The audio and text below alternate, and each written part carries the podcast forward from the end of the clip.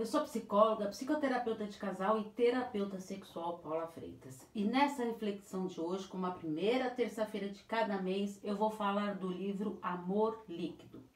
Isso mesmo. Se você tem alguma indicação para fazer de livros, tudo que eu adoro ler. Então, me indica, quem sabe a sua reflexão sai aqui também como a primeira terça-feira. Afinal, esta é de número 39. Então, olha quantos livros tem lá no canal do YouTube. Combinado? Uh, estou à disposição para os atendimentos. É só enviar uma mensagem no meu WhatsApp no 11 98313 2371.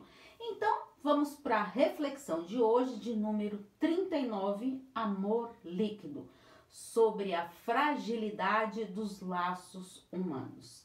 Nessa reflexão, eu tirei uns pontos que eu acho importante trazer aqui de acordo com o meu trabalho sobre relacionamentos. Então, essa reflexão não ficou muito extensa porque eu foquei em relacionamentos.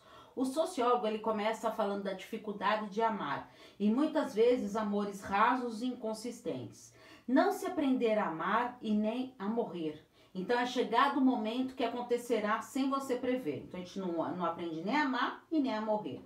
O amor parece desfrutar de um status diferente do, dos outros acontecimentos únicos. Amar significa abrir mão ao destino, admitir a liberdade no ser. Sem humildade e coragem não há amor. São qualidades exigidas em escalas enormes e contínuas. Amor significa um estímulo a proteger, alimentar, abrigar e também carícia, afago e ao mimo ou então guardar, secar, encarcerar. Desejo e amor encontram-se em campos opostos. O amor se empenharia em perpetuar o desejo, enquanto este se equivale aos grilhões do amor. Na medida em que os relacionamentos são vistos como investimentos, como garantias de segurança e solução dos seus problemas, eles parecem tipo um jogo de cara coroa. Se não há uma boa solução para um dilema, se nenhuma medida aparentemente sensata e efetiva consegue fazer com que a saída pareça ao menos um pouco mais próxima, as pessoas tendem a se comportar de modo irracional, aumentando o problema e tornando ainda menos plausível para resolvê-lo. O fracasso no relacionamento é muito frequentemente um fracasso na própria comunicação. O amor, ele explode de energia criativa, que inúmeras vezes é liberada numa explosão ou num fluxo contínuo de destruição.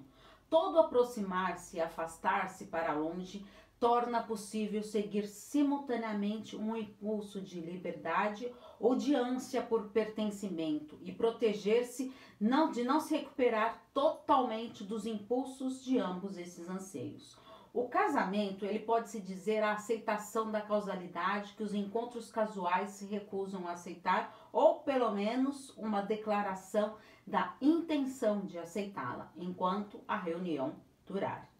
Quando com qualidade ou então uma decepção, você procura a salvação na quantidade. Quando a duração não está disponível, é a rapidez da mudança que pode redimi-lo. Amar o próximo pode não ser um produto básico do instinto de sobrevivência, mas também não é um amor próprio tomado como um modelo de amor ao próximo. O amor próprio, ele é construído a partir do amor que nos é oferecido por outros. Outros devem nos amar ao meio, é, no meio para que a gente comece a entender como que funciona esse amor. As portas, elas podem estar fechadas, mas o problema ele não vai embora por mais resistentes que sejam essas trancas. As trancas podem ajudar a manter o problema fora de vista e da mente, mas não pode forçá-lo a se afastar na nossa vida. Pense nisso. Então agora chegou o momento do plano de ação. Pegue papel e caneta e vamos para mais um plano de ação. Proponha esse plano de ação como maneira de autoconhecimento. Por isso é fundamental estar de coração aberto e totalmente sincero consigo mesmo. Primeira pergunta: se lembra da maneira como era amado lá na infância? Quais eram as suas lembranças? Quais são? Segunda, como vê o amor? Terceiro, como encara as dificuldades nos relacionamentos? Quarto, investe em seu amor próprio? Quinto, quais comportamentos tem para esse investimento? Sexto, de 0 a 10, quanto está o seu amor próprio? Sétimo, quais atitudes deve ter para elevar esse amor próprio? Como vocês puderam perceber, este livro ele é muito intenso de, de emoções e até algumas coisas meio drásticas em relação ao amor, que ele fala desse amor líquido. Então, quem tem interesse, leia o livro na íntegra para poder entender melhor. Eu não quis trazer muito, que é um livro, vou até admitir, um livro bem complexo para se ler